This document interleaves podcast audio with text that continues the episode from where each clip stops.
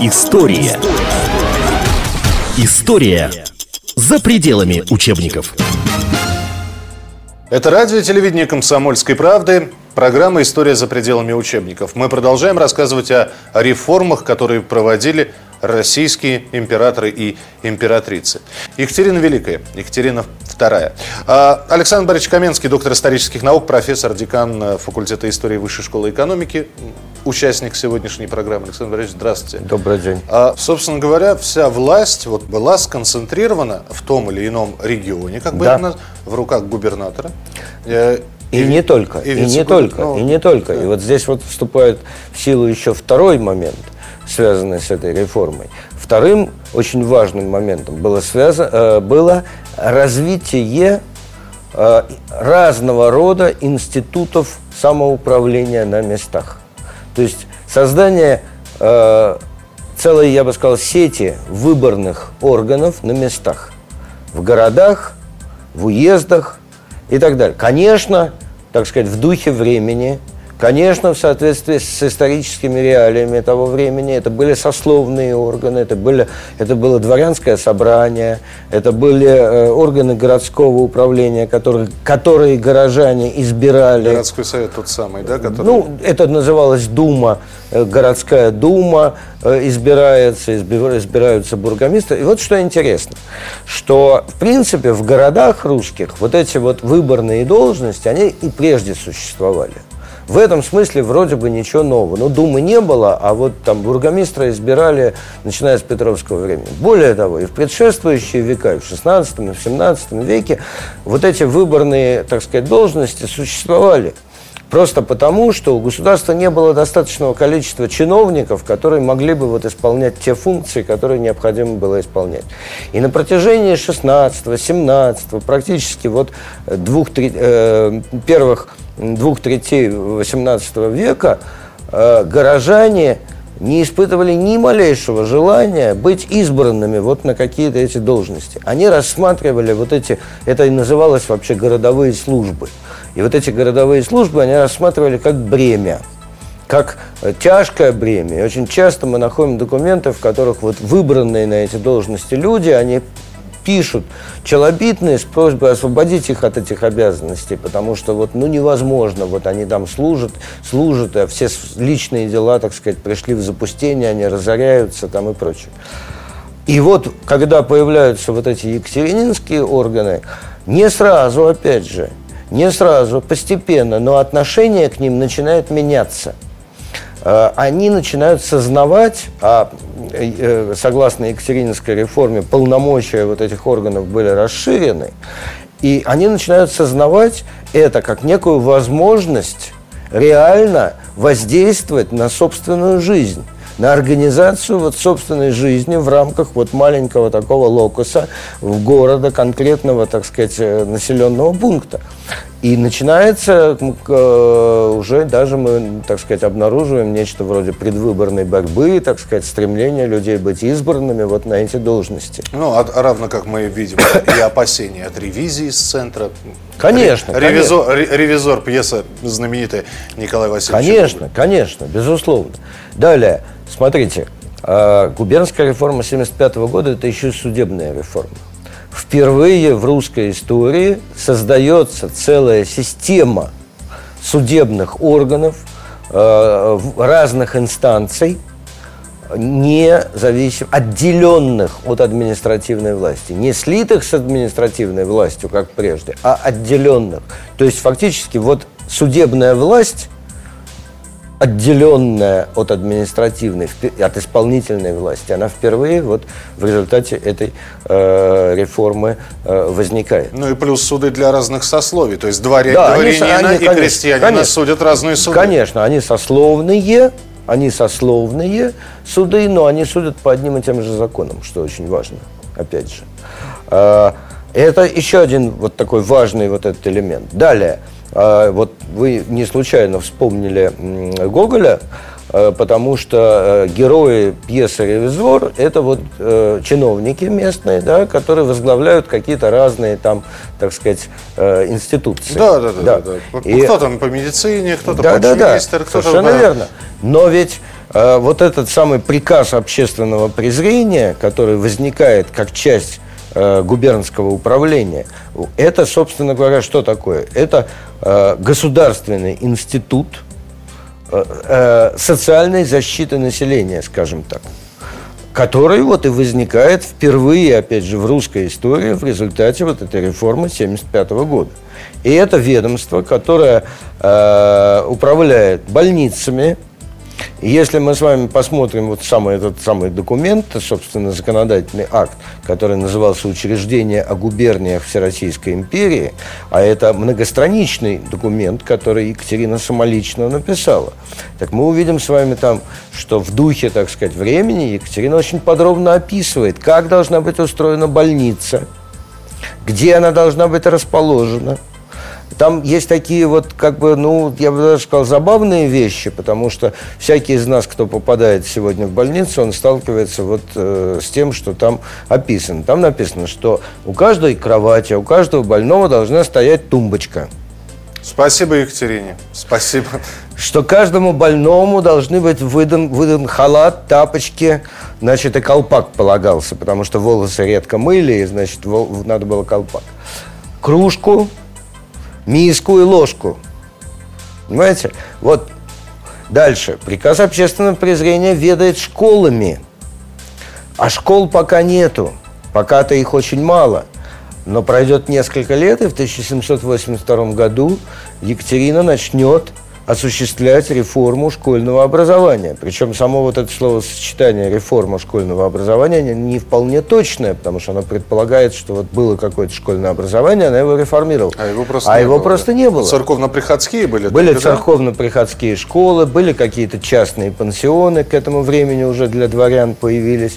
Собственно, Екатерина образованием занималась с самого начала своего царствования. Она создает Смольный институт, причем обычно, так сказать, ну, полное название этого институ... Э, учреждения – Смольный институт для благородных девиц. И он так и воспринимается. Но не все знают, что там было и отделение для мещанских девиц, то есть не, не для дворян. Не для благородных. Да. Э, это раз. Потом создается, в 1964 году создается воспитательный дом в Москве для детей-сирот – а, вот, а потом проходит... То детские дома – это тоже наследие Екатерины? Ну, в определенном смысле, да, это для детей-сирот, причем было очень важно, что в уставе воспитательного дома подчеркивалось, что вне зависимости от происхождения ребенка, который там воспитывается, никто из воспитанников воспитательного дома не может быть закрепощен, то есть стать крепостным. То есть это а, априори свободные люди? Априорно свободные люди. Э, вот. И вот начиная с 1782 года она начинает школьную реформу, она начинает создавать регулярную школьную сеть, сеть школьных учреждений. И обычно, так сказать, опять же, в советское время очень всегда, конечно же, критиковали и говорили, ну, это были школы только вот там для дворян или только для богатых горожан там и так далее. Но давайте представим себе вот этот огромный масштаб нашей страны, и э, можно ли вот единовременно было, когда на пустом месте просто, э, создать сразу вот сеть школьных учреждений по всей России, в том числе в сельской местности, да? Да просто учителей не было для этого, не говоря уже об учебниках, там, и так, зданиях школьных и прочее. Ничего этого не было. С чего-то надо было начинать. Она начинает, естественно, вот с, с города. И в этом, опять же, отличие от Петра, который, э, который да, появились э, морские школы, морские училища, но Петру нужны были солдаты. Да? Да. Здесь да. как раз забота была э, об, об очень многих. Я напомню, у нас э, сегодня Александр Борисович Каменский, доктор исторических наук, профессор, декан факультета истории Высшей школы экономики. Вот мы с ним разговариваем о реформах Екатерины II, но не зря было Пугачевское восстание, не все были довольны, хоть и называли Екатерину императрицей матушкой. Вот. И вообще царей на Руси уважали несмотря на, на, на некоторые недостатки. Но тем не менее, то там, то тут. Мы, э, опять же, те, кто не очень глубоко знает историю, да, но более-менее еще Пугачевский бунт помнит, за кого он себя выдавал? За Петра Третьего. А таких, как Пугачев, было немало. То там, то тут появлялись лжеимператоры, выжившие, э, э, объявлявшие себя Петром III, вот, что говорило о том, что единодушие в массах по поводу реформы, по поводу того, что Екатерина делает, не было. Это, это правда? Э, во-первых, ну, я думаю, что если бы мы с вами обнаружили единодушие, то мы бы обнаружили какой-то такой исторический феномен, э, равному которого а, вообще в мировой истории мы бы с вами не нашли. Я просто думаю, вот критиковать императоров, царей, помазанников божьих начали все-таки с Петра Алексеевича. Ходит длинный, трубку курит, как дьявол чадит. Да, и церковь, кстати, была тому в помощь. А, она уж очень многих как раз а, а, показывая и рисуя образ Петра Первого, говорили, вот как дьявол выглядит. Да? До этого Алексея Михайловича а, э, Иоанна Васильевича, но я не думаю, что если и критиковали, то очень тихо в баньке где-нибудь, так, чтобы никто не услышал, чтобы ярышки какие-нибудь не схватили, не притащили, да, вот. А вот критика, она началась, и вот он либерализм, да, все-таки? Ну, э, э, и мне кажется, кажется, мы говорили с вами в соответствующей передаче об этом, что, собственно, в Петровское время происходит десакрализация царского образа, и, собственно, царь, сам Петр себя позиционировал все-таки как вот живой человек, как живое существо, э, как слуга Отечества, так сказать, и так далее. Поэтому это совершенно естественно. Если ты себя так позиционируешь, значит, ты должен быть готов уже к тому, что, так сказать, и, соответственно, тебя будут воспринимать. Соответственно, могут про тебя говорить не всегда лицеприятные вещи. И, конечно, с Екатериной это тоже было. И критика, так сказать, и недовольство были как бы с разных разных сторон были. Но если говорить о Пугачевском восстании, то э, в этом смысле ну, достаточно посмотреть внимательно на тексты манифестов Пугачева, чтобы увидеть, что это, собственно, была такая вот консервативная, скорее, реакция, потому что э, идеальный мир, который, так сказать, Пугачев себе представлял, и который вот э, он бы, может быть, стал конструировать, если бы э, он бы оказался у власти, то это был бы скорее, так сказать, мир такой вот, э, э, ну, обращенный в прошлое, а не в будущее, да, потому что Пугачев, как мы с вами понимаем, Монтескье не читал. Э, и, и с Дидро не общался. И с Дидро не общался, да. Э, и, э, ну, что, собственно, произошло бы, да, вот, вот э, они бы вырезали, так сказать, дворян, казаки и стали бы помещиками. Ну, это все понятно. Вопрос же. только в том, что привезя в клетку там, и повырывав ноздри половине да, казачьих атаманов, да, выжгав на лбу слово «вор», вот, э, Пугачева таки казнили. При всей своей а, образованности, при всех своих а, философских изысканиях, спорах с Вольтером, да, в беседах с Дидро, Екатерина повела себя абсолютно как, э, я не знаю, ну как, э, как ее предшественники, на плаху. Э, да, это так, но заметьте, что ну, я плохо себе представляю вообще в 18 веке, да и не только в 18, и в 19, и в значительной степени и в 20 веке, мы можем плохо себе представить вот человека, который поднял бунт против власти, да, который, э, выражаясь современным юридическим языком, так сказать, осуществлял действия на Э, направленные на свержение, так сказать, законной власти, и в ходе этих его действий погибли тысячи людей, причем тысячи людей погибли по его прямому указанию. Это не только люди, которые, так сказать, погибли там в бою с пугачевцами, это были дворяне, священники в значительной степени, кстати сказать, горожане, да и ну, практически люди всех сословий, которых просто вот Пугачев велел казнить. Лично Пугачев велел казнить. Э, и, так сказать, это носило массовый характер. То есть это, это, в общем, был преступник. Это был преступник со всех точек зрения. Это был преступник, причем преступник, у которого руки были по локоть в крови. Э, при этом, когда, э, так сказать, он был приговорен к четвертованию, вот, но по, как считается, тайному указанию Екатерины, э, палач ему сразу отрубил голову, чтобы, так сказать, он не мучился. Это во-первых. Во-вторых, э, реальные представления, так сказать, о э, реальность, вернее, э, того, как были вообще наказаны пугачевцы, она довольно сильно отличается от, э, так сказать, ну, таких распространенных, так сказать, э, широко распространенных представлений. Екатерина не стремилась к лишней крови. она, так сказать, огромные тысячи пугачевцев, тысячи участников восстания вообще-то были просто отпущены. Отпущены, не Да. сосланы все. Нет, нет, отпущены.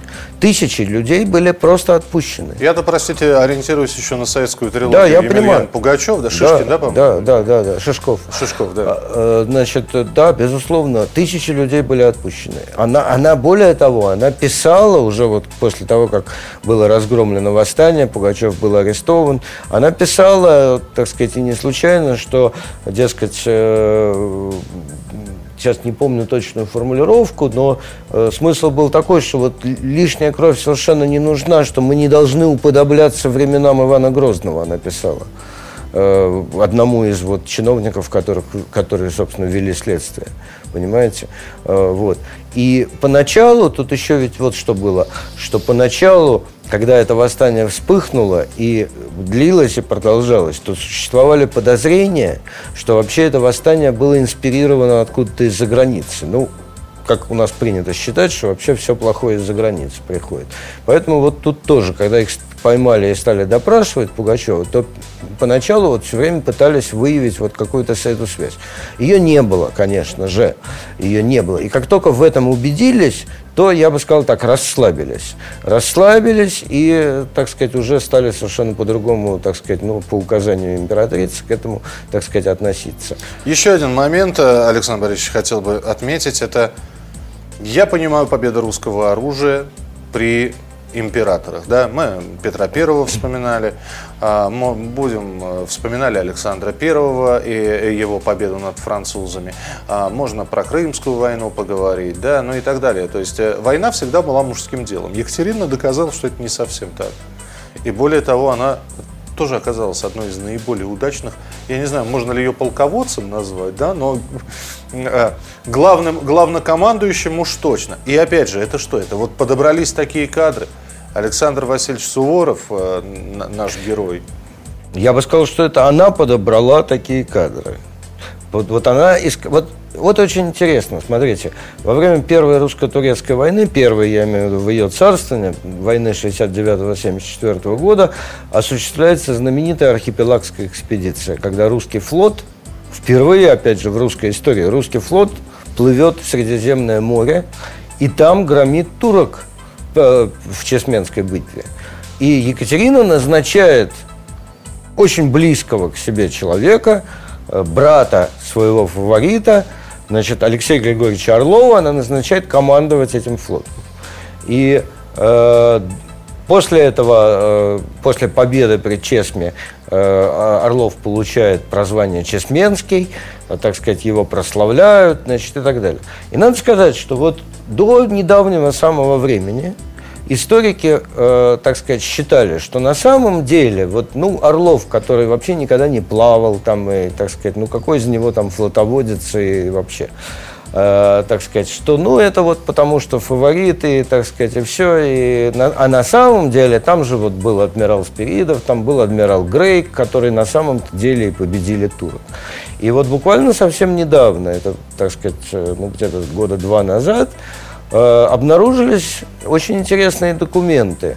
Э, документы э, это, собственно, непосредственно личные приказы Алексея Орлова, которые он отдавал во время Чесменского сражения. История. История за пределами учебников. У нас э, сегодня Александр Борисович Каменский, доктор исторических наук, профессор, декан факультета истории Высшей школы экономики. Говоря про Екатерину, про Екатерину II и говоря про ее окружение, очень сейчас фаворит. Да?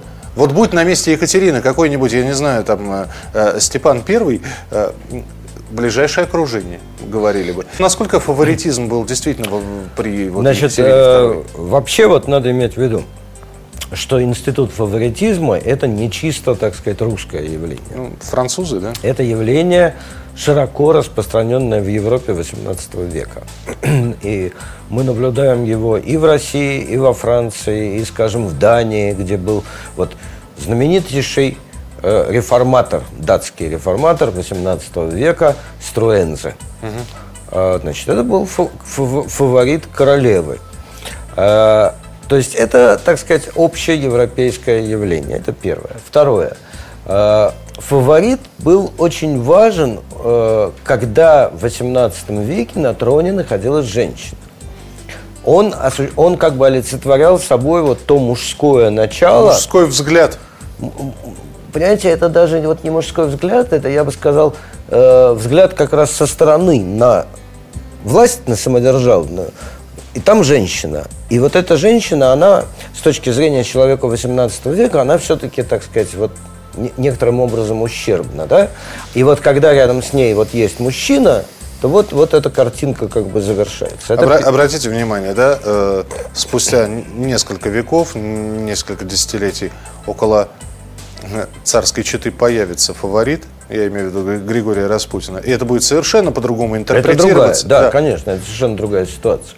Это э, вот один момент. Другой момент связан с тем, что, э, я бы сказал так, количество э, фаворитов и любовников Екатерины, оно, э, так сказать, молвой народной сильно преувеличено. Э, я, я своим студентам всегда говорю так, что вот историкам известны имена 12 любовников Екатерины за период более чем в 40 лет. А уж дальше вы судите, много это или мало. Каждый решает для себя, так сказать, по-своему. Э, это первое. Значит, э, вот э, такая ситуация. Причем часть из них это еще до восшествия на престол. Э, но тут надо иметь в виду, что вообще в глазах, так сказать, общества, причем даже в большей степени, может быть, не русского общества, а за границей, э, давайте представим себе, вот это, это 18 век, да, это э, женщина правит гигантской империей, мощнейшая империя, которая, собственно, становится вот этой мощной империей, э, именно при ней, при Екатерине.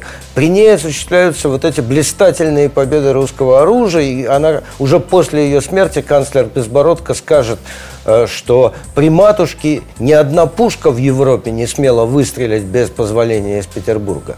А э, более того, вот эти дипломатические победы в той же на Малороссии, на Украине, да? Ну да, да, да, много всего. Значит, Э, то есть она, так сказать, в глазах вот этого европейского э, общественного мнения, она видится какой-то вот, э, ну, что-то, это феномен, конечно, да? Матушка, Да, это мать, женщина, да? и вот она управляет, и вот у нее такие, такие блестящие успехи. И столько лет она, столько десятилетий она царствует.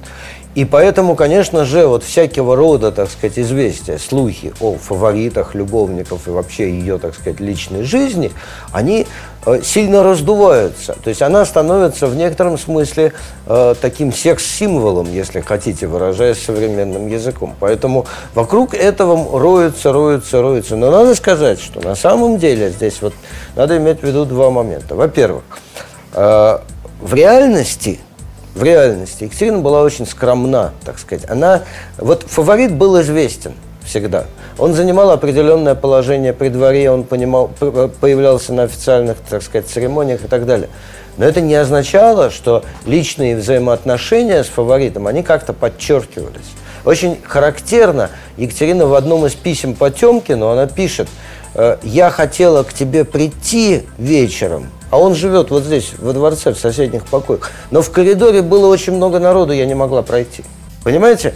Значит, это, это, это очень такой существенный момент. Это очень важный момент. То есть там, там э, э, все-таки я не знаю, ну, целомудрием это, наверное, не назовешь, да, но какая, какая-то ди- сказал, ди- это, любовная дипломатия все-таки была, да? Конечно, это даже в некотором смысле такое ханжество было. Вот. А, это один момент. И второй момент очень важный заключается в том, что Екатерина, конечно, она была женщиной, женщиной, которая всю свою жизнь, она хотела любить и быть любимой. И она всю свою жизнь вот искала человека, который, который бы вот мог, э, так сказать, в этом смысле быть ей равным. И э, в этом смысле вот она в личной своей жизни была очень несчастна на самом деле. И казалось бы, она достаточно много времени посвятила воспитанию сына. Она воспитывала сына, она воспитывала внуков. Но я сейчас уже, мы, мы так медленно, но верно приближаемся к закат 34-летнего правления Екатерины II. Вот. э, Причем работала она до последних дней. Как вот э, Александр Борисович сказал, что э, не был реализован один из проектов, документ, над которым она работала. И писала письма Павлу, поучала Павла, ездила с ним, между прочим. И, но самый главный вопрос, почему же, придя к, к царствованию, Павел ничего фактически из того, что мать ему оставила, а наоборот, вот, вот Ну, я бы сказал, что он перезрел. перезрел. Он перезрел. Екатерина где-то вот, когда Павел становится совершеннолетним, Он же наследник, да? Э, Да. И это понятно, Он что он наследник. наследник. Почему она ему не поручала, она, что ли, не давала? она пыталась, так сказать, что-то там, вот она пыталась, когда он становится совершеннолетним, он, она его пытается как-то вот вовлечь, так сказать. Ну, тут трудно сказать, она пытается или он хочет, э, так сказать, как на самом деле было, но, во всяком случае, она не препятствует. Э, и э, достаточно быстро, как мне представляется, она убедилась в том, что вот э, его какие-то взгляды, его темперамент, его способности, они не соответствовали. Ему очень хотелось править, вот это она понимала, что ему очень хочется править.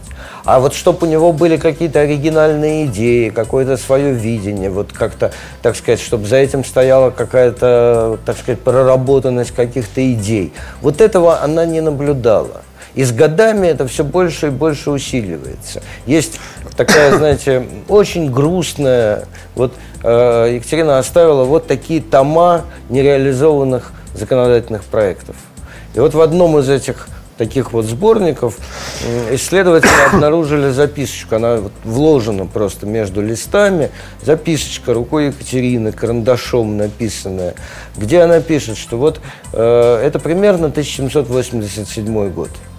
87-88. Она пишет, что э, вот э, там в следующем году нужно будет заняться тем-то и тем-то. Э, Потом вот делать то-то и то-то. То есть она пишет о законодательных проектах. Но дальше она пишет, если не получится, то придется это отложить в долгий ящик. И дальше очень э, такие грустные слова. Она пишет, ибо не ведаю, ради кого тружусь, и труды мои не будут ли преданы забвению. Да, но при этом она, э, мы про Павла говорим, но вы абсолютно верны э, в том, что она и Александру, и Николаю уделяла достаточно Да, внимания. да. И более того, в воспоминаниях Александра Первого можно про бабушку прочитать очень много. Конечно, значит, Александр, э, вот это, вот реально она, так сказать, воспитывала, но только не Николая, а Александра и Константина. Э, Александра и Константина, Э, Она очень много воспитывала, и, так сказать, очень много уделяла. Она же писала им для них сказки. Э, Они остались, да? Да, То есть их она можно писала сказки а, для них. Она писала такое вот э, известное сочинение, недавно оно было переиздано, такая «Бабушкина азбука», которую она для них написала. Она шила для них костюмчики. Она, кстати сказать, можно сказать, была изобретателем вот этого такого детского э, комбинезончика с ползунками, да, вот которые, в которых грудных детей. Это тоже она, да? Она шила это, и более того, она это посылала, э, так сказать, за границу, когда у ее двоюродного брата, шведского короля, э, родился сын, то она послала вот такой костюмчик в подарок э, в Стокгольм, и в письме к барону Грима она писала, что скоро все принцы в Европе будут ходить в русском платье. Э, Поэтому, так сказать, она, конечно, очень много времени уделяла, и э, вот даже очень характерно, что Екатерина в своих воспоминаниях пишет о том, что когда родился Павел, его забрала, Елизавета Петровна забрала его к себе в покое, и там его держали в очень жарко натопленной комнате, и он спал в колыбели, которая там была обита мехом, то есть он весь был потный ребенок этот и прочее, прочее. И она права, потому что, может быть, так сказать, это как-то вот и сказалось вообще на физическом состоянии Павла в дальнейшем. Вот старшего внука Александра, она тоже ведь забирает к себе, она держит его у себя, но это совершенно в других условиях. Там его держат в комнате, где все время открыто окно, так сказать, он там как-то вот очень, так сказать, по-спортивному. Это имеет свои последствия, как считают историки, потому что окно комнаты э, выходила на, во двор, где маршировали солдаты и, значит, иногда стреляли из пушек, и считается, что вот поэтому... Любовь привелась именно так, да? Да, но что Александр вследствие этого был э, глуховат на одно ухо. А, вот так вот? Да.